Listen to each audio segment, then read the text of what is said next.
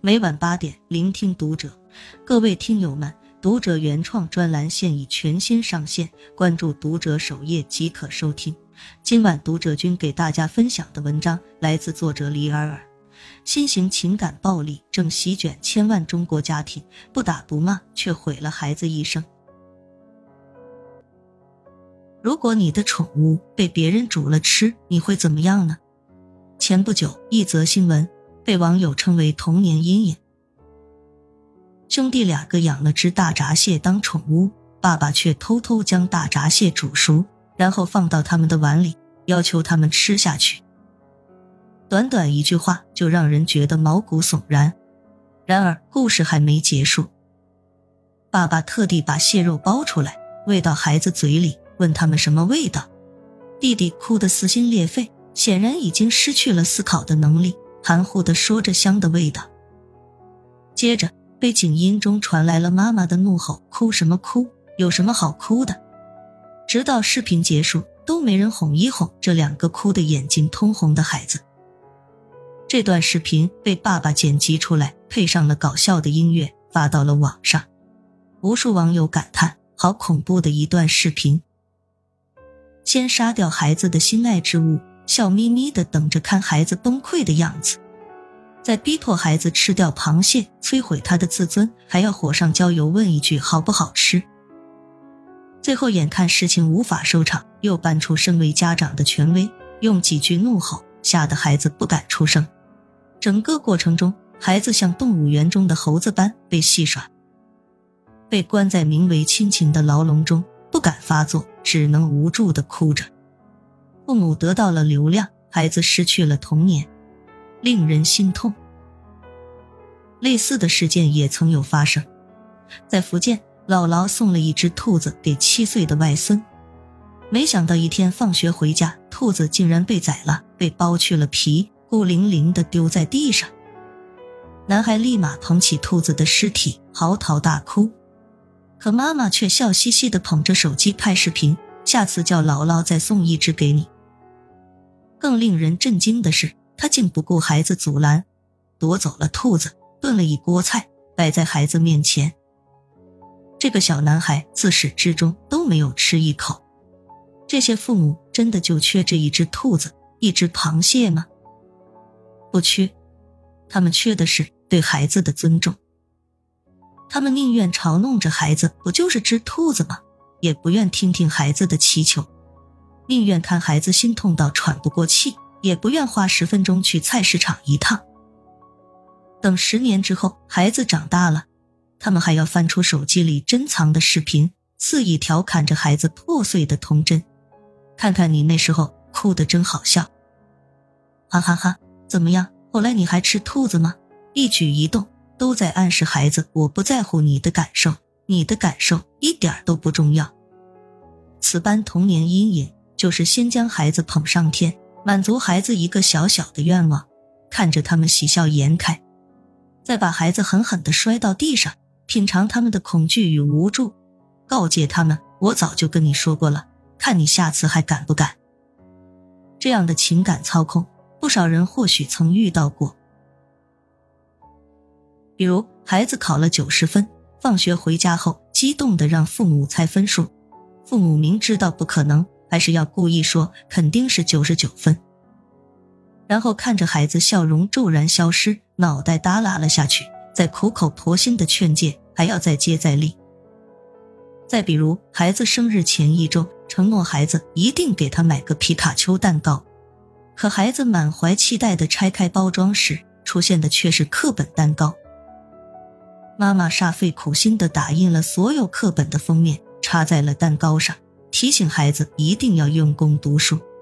视频最后，孩子瘫在沙发上，默默流泪。《不被父母控制的人生》一书中指出，情感不成熟的父母通常会通过情感胁迫和情感控制，利用孩子的自我怀疑、恐惧、内疚或羞耻，来维持他们在亲子关系中的中心地位。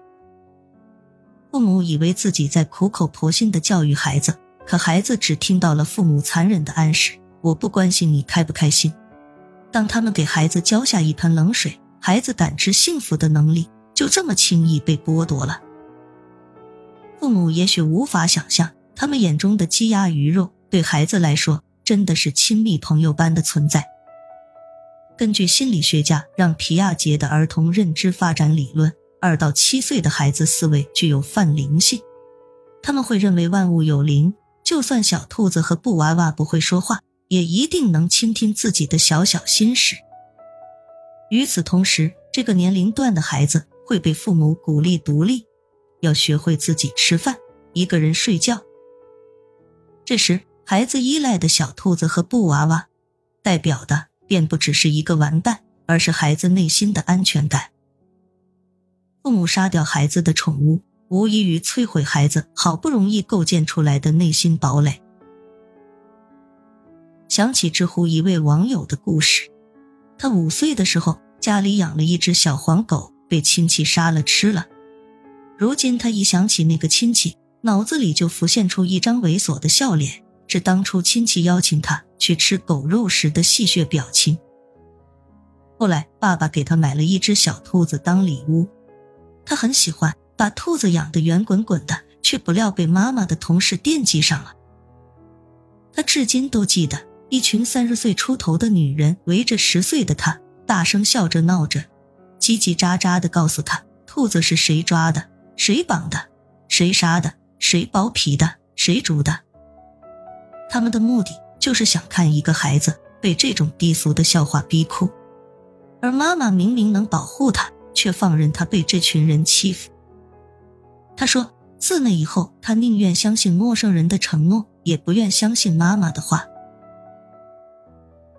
心理学家荣格指出，在一个家庭中，权力和爱处于天平的两端。如果权力越大，那么爱就会越少；如果爱越大，那么权力就会越少。我们对一个人的权力欲越重，我们对他的爱也就越少。我们对一个人爱越多，我们对他的控制欲就会越少。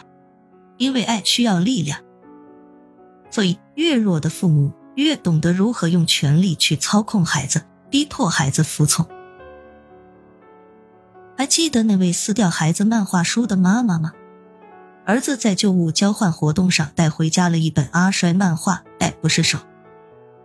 他费尽心思的把漫画书藏了起来，但孩子很快就找到了。他气上心头，却又不知该如何发作。正巧孩子拿出了试卷让他签字，孩子考了 A，试卷上只有两处错误，他却像是找到了发泄口般，立马撕掉了孩子的漫画书，冲进了马桶里。之后看着哭到半夜的孩子，就连他也承认自己不过是在借题发挥。